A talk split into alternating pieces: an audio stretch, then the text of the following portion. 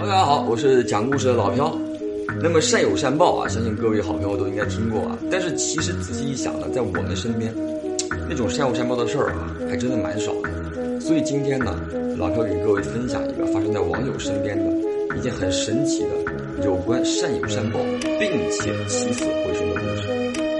有这么个网友，女生叫做清河，这个事儿呢是发生在她自家表叔身上的。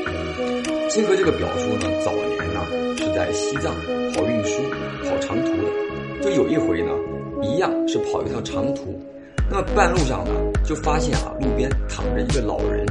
当时那个路上人烟稀少呀，他这个表叔就立刻就下来了啊，你就查看，因为那个年代呢，人也比较淳朴啊，不像咱们现在啊，老太太都不敢扶。好了，下来一看，是一个老喇嘛，年纪很大了，估计得有七八十岁了。那么这个表叔下车一看呢，是个老喇嘛，很明显岁数很大，估计得有七八十了。看他的一身打扮，就知道啊，应该是朝圣的。因为在西藏呢，有很多那种虔诚的信徒，这走几步一磕头，走几步一磕头，去拉萨朝圣。这些人呢，都比较有信念，你知道吗？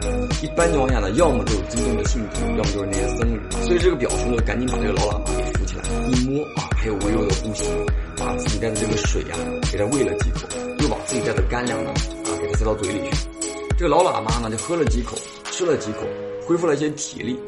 他这个表叔就问他：“哎，这个老爷子去哪儿啊？”一说去哪哪哪朝圣啊。好，表叔也讲了，那我带你一程吧。啊，路途遥远。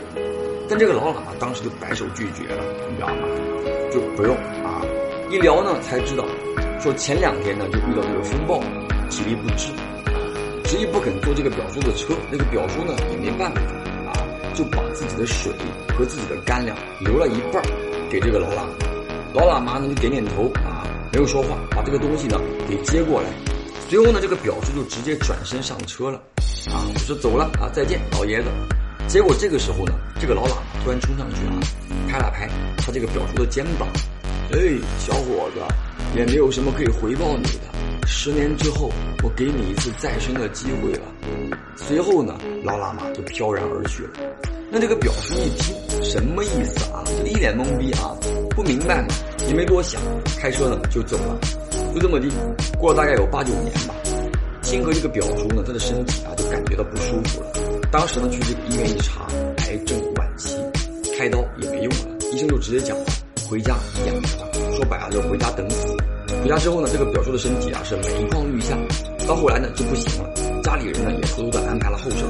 某天晚上啊，这个表叔呢就睡觉，结果就梦到了，就八九年前，老喇嘛跟他讲过的那句话啊，十年后我再给你一次再生的机会。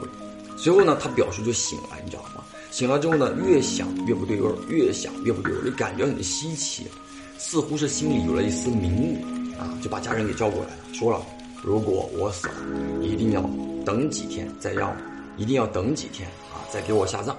家里人呢也答应了，那么就这么地啊，又熬了几个月，恰巧就熬到十年之约了。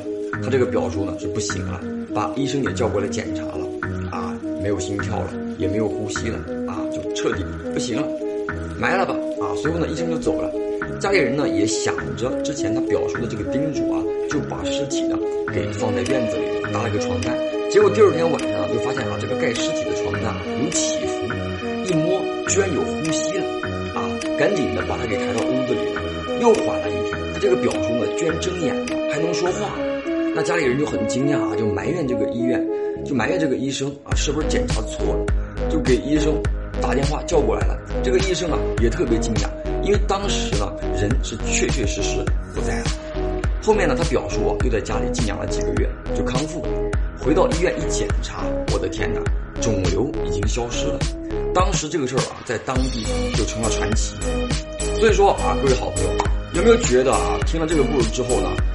我们得多行善事，有句话怎么讲呢？善有善报，还真是啊。所以我们不能小瞧路上的那些乞讨的人，也许就是某个大神给我们的一个考验，谁知道呢？所以说啊，各位好朋友，我们要乐于助人。见到那些要饭的啊、讨钱的，如果说真的是年纪大了，啊，就确实没有行动能力的，咱们该给的还得给。年轻的就算了，对不对？那即使不是这种神人，也算是给咱们自己积德了啊。说不定啊，咱们多行善几次，就无形当中消弭了咱们命里的某次劫难，对不对？你们看嘛，那些平平安安一辈子的人，绝对不是大奸大恶之徒，好吧？那么这个故事呢，是跟善有善报有关的。我们在下一期呢，将会给大家带来一条恶有恶报的故事，好吧？天道好轮回，不是不报，时辰未到。好了，我是讲故事的老飘啊，有什么类似的线索，可以在评论下方留言，让我们跟网友们一起讨论一下。下个故事见。